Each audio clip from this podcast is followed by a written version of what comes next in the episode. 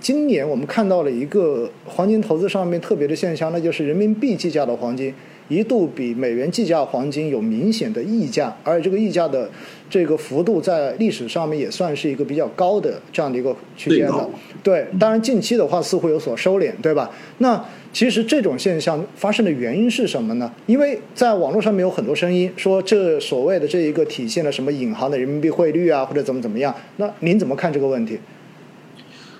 呃，这个上的细节其实很明显是国内外的供求关系所主导的啊。我们知道，就是中国是黄金最大的消费国，一年总需求超过一千吨啊。但是咱们中国的人民币的呃这个黄金的产量呢四百吨，所以说很很大的一部分是依赖于进口的。但是你可以看到，今年的黄金的销售非常火热，这种火热呢。它其实是分区别的，你会发现，其实我们刚刚说了很多，今年的黄金涨幅很大啊，黄金的 ETF 的表现不错，但是黄金 ETF 上面的规模呢，其实也没有太大的一个增长呃。中国的黄金 ETF 到目前为止，它的一个总份额数，距离二零二一年一季度的高点仍然有百分之十八的差距，就是说，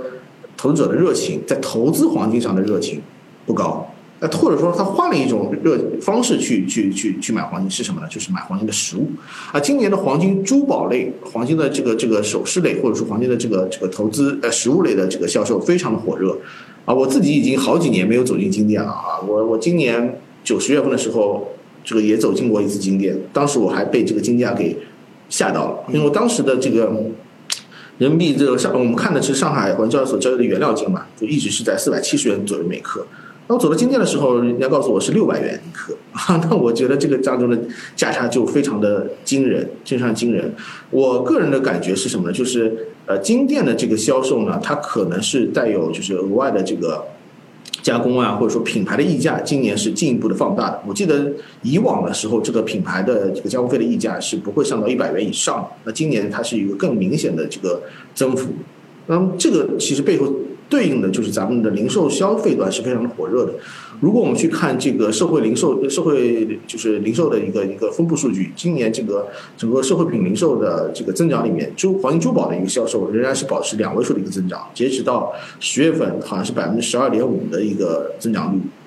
而且你要注意到，去年黄金珠宝是在所有的社零里面，它的一个风向是唯一正增长的。就去年咱们是疫情嘛，很多的一个社零都收缩了。那但是去年的黄金珠宝它也是有一个两位数的增长，就是在这样的基础上，今年又是两位数的增长，所以大家的一个热情确实在这一块是非常高的，非常高的。那所以今年的国内的这个黄金的为什么价格这么高，或者说价差这么高，它其实又出现在九月份，很重要的一个原因就是在于供求关系的失衡，大家都普遍去买现货了。那我们知道九月份呢？它后面有两个重要的节日，就是中秋和国庆啊，这个是特别是今年又是合在一起的，所以说呢，在九月中旬的时候呢，有很多的黄金珠宝的这个公司呢，它就集中开这个这个原料的订货会，就是它也要储备原料去进行加工。那么这个订货会一开呢，大家首先备货的热情非常高啊，就造成了这个确实这个阶段性的需求量是高涨的。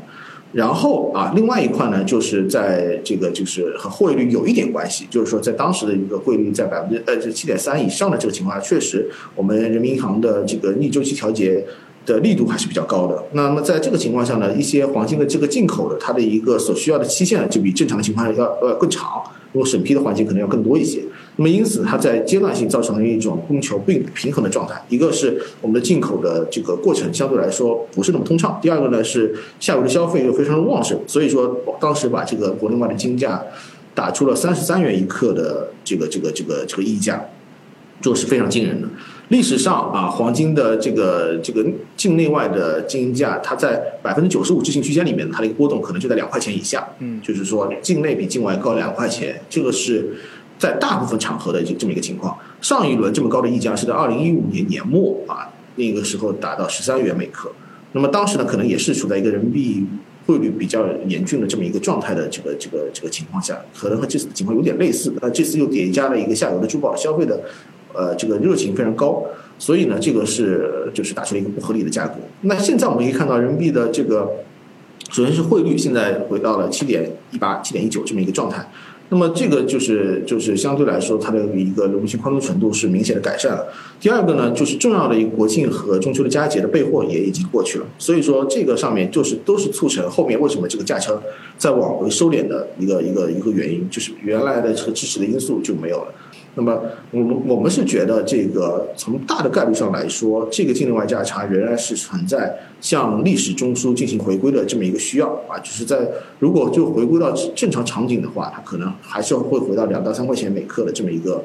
这么一个情况啊，它可能比原来的一块多呢，会要抬升一点，可能当中的整个的这个这个这个经营成本啊，或者说这个这个资金成本啊等一些因素的抬升，它可能会要略微的高一点，但是呃，相对于目前的这个溢价的水平的话，它仍然还是有收敛的空间的。那这个在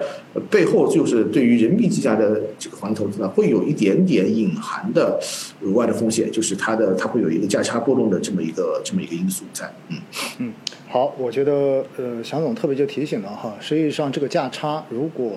呃偏离历史的这个中枢过远的话，实际上在某种程度上面对人民币计价黄金的投资是一个隐含的风险。这一点的话呢，提醒大家要注意。那刚才祥总特别讲到了一点哈，其实从二零二三年来讲的话，是大家可能买金饰品的这个需求会特别的大。确实哈，金店的这个金价六百多，对吧？然后跟上海。呃的这这个上海呃金交所的这个金价差距是非常远的。